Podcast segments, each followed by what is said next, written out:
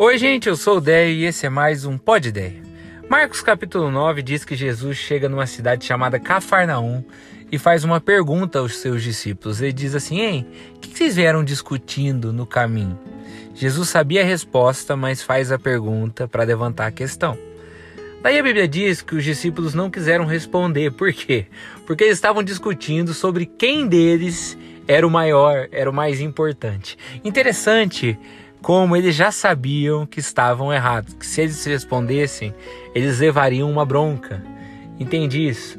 Muitas vezes a gente nem precisa do confronto para saber que estamos equivocados. Só da gente botar para fora, no nosso coração já diz que a gente está errado. A questão é se a gente vai querer mudar de fato ou não.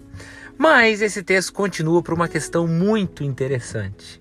Jesus reúne eles e diz assim: ó, quem quiser ser o primeiro, que seja o último e servo de todos.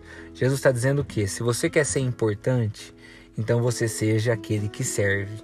O que não faz muito sentido na nossa lógica. Porque na nossa lógica, o mais importante é aquele que manda, é o topo da cadeia hierárquica, é aquele que tem muitas pessoas para servi-lo. Mas na cabeça de Deus, não. E eu vou explicar o porquê. Imagine que você tenha dois filhos. Um deles é, tem um perfil mais preguiçosão, assim.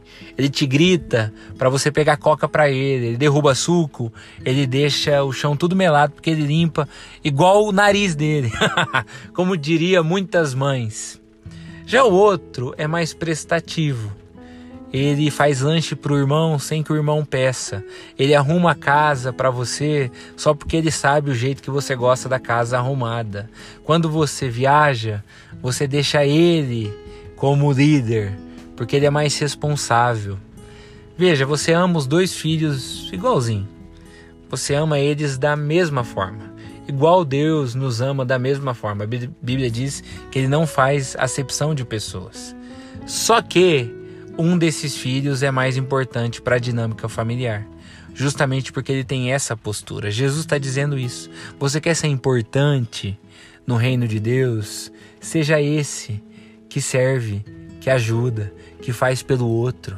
Se você quer ser importante diante de Deus, seja importante na vida das pessoas. Sabe, é, esse é um conceito que a gente precisa carregar para tudo, porque às vezes a gente confunde isso.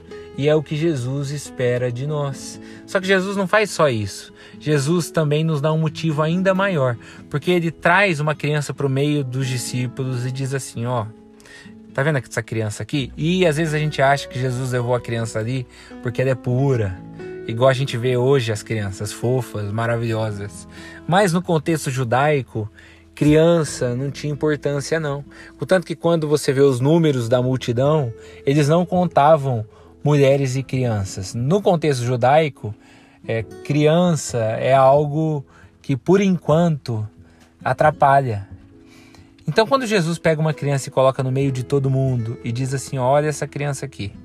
Quando você recebe uma criança, você está recebendo a mim. E não só a mim, mas ao meu Pai. Jesus está dizendo assim: Ó, quando você gastar tempo servindo, até onde não faz sentido para você, saiba que eu me faço presente. Então, eu sei que para você às vezes não faz muito sentido se esforçar por alguém lá na sua casa que não se esforça da mesma forma ou lá na tua empresa, dá tudo que você pode oferecer e dá até mais do que esperam de você, simplesmente porque você pode, sendo que outras pessoas não fazem isso. Porém, saiba que quando você faz algo assim, que nem você entende muito bem, você honra Deus e Deus se faz presente. Acho que essa é a mensagem do servir que a gente precisa lembrar. Que Deus gosta disso e ele fez isso quando veio em forma de homem e serviu a todos nós com a própria vida. Então, esse é o caminho que ele tem para a gente a partir de agora. Que Deus nos dê essa disposição e essa coragem e essa leveza de fazer, mesmo quando a gente não vê sentido. Que Deus te abençoe. Tchau, tchau.